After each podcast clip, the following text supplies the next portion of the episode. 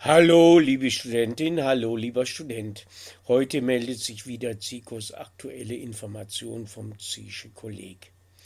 Wir beschäftigen uns heute mit dem Thema Reue, Mitleid, Mitgefühl, Empathie. Wir beschäftigen uns wie immer in unseren aktuellen Informationen als Hörtexten mit Wortschatz, grammatikalischen Strukturen, wichtigen Verbstrukturen, Funktionsgefügen und, wenn zum Thema passend, mit Zitaten und Redewendungen zum Thema.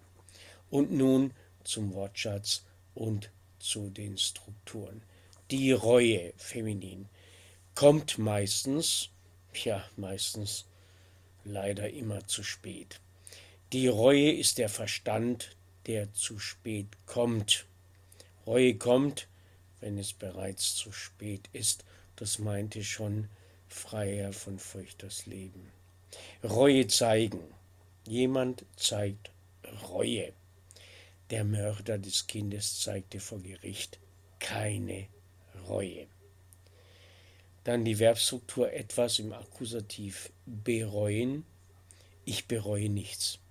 Alles war gut so. Je ne regrette rien heißt ein berühmtes französisches Chanson von Edith Piaf hörenswert. Dann kommen wir zur Verbstruktur etwas im Akkusativ bedauern, ist etwas schwäch schwächer als etwas bereuen. Ich bedauere diesen peinlichen, diesen unangenehmen Vorfall. Es tut mir leid. Dann das Mitleid. Man teilt mit dem anderen die Gefühle für dessen Leid.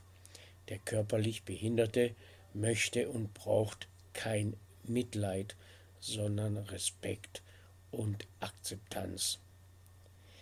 Das Verb mitleiden, mit dem anderen die Gefühle und Schmerzen des Leids teilen.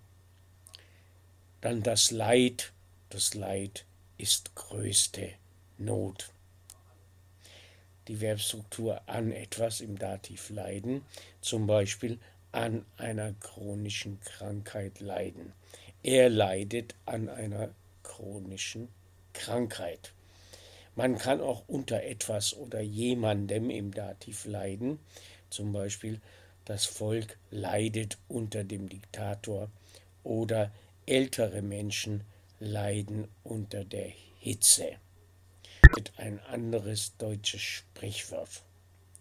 Der Mutige kennt kein Selbstmitleid, der Große hat Mitgefühl. Und der wahre Charakter zeigt sich erst im Leid. Das ist ein Gedanke von mir. Liebe Studentin, lieber Student, alle Informationen zu diesem Podcast gibt es auf dafuts.wordpress.com, also dafuts.wordpress.com. Dort findet sich der Kontakt über E-Mail, Telegram, iTunes, Stitcher, RSS oder ASS im Englischen, Facebook und Twitter. Außerdem Patreon, um diesen Podcast zu unterstützen. Ich sage Tschüss ich verabschiede mich mit Tschüss und auf Wiederhören bis zur nächsten Podcast-Info oder bis zur nächsten Podcast-Information.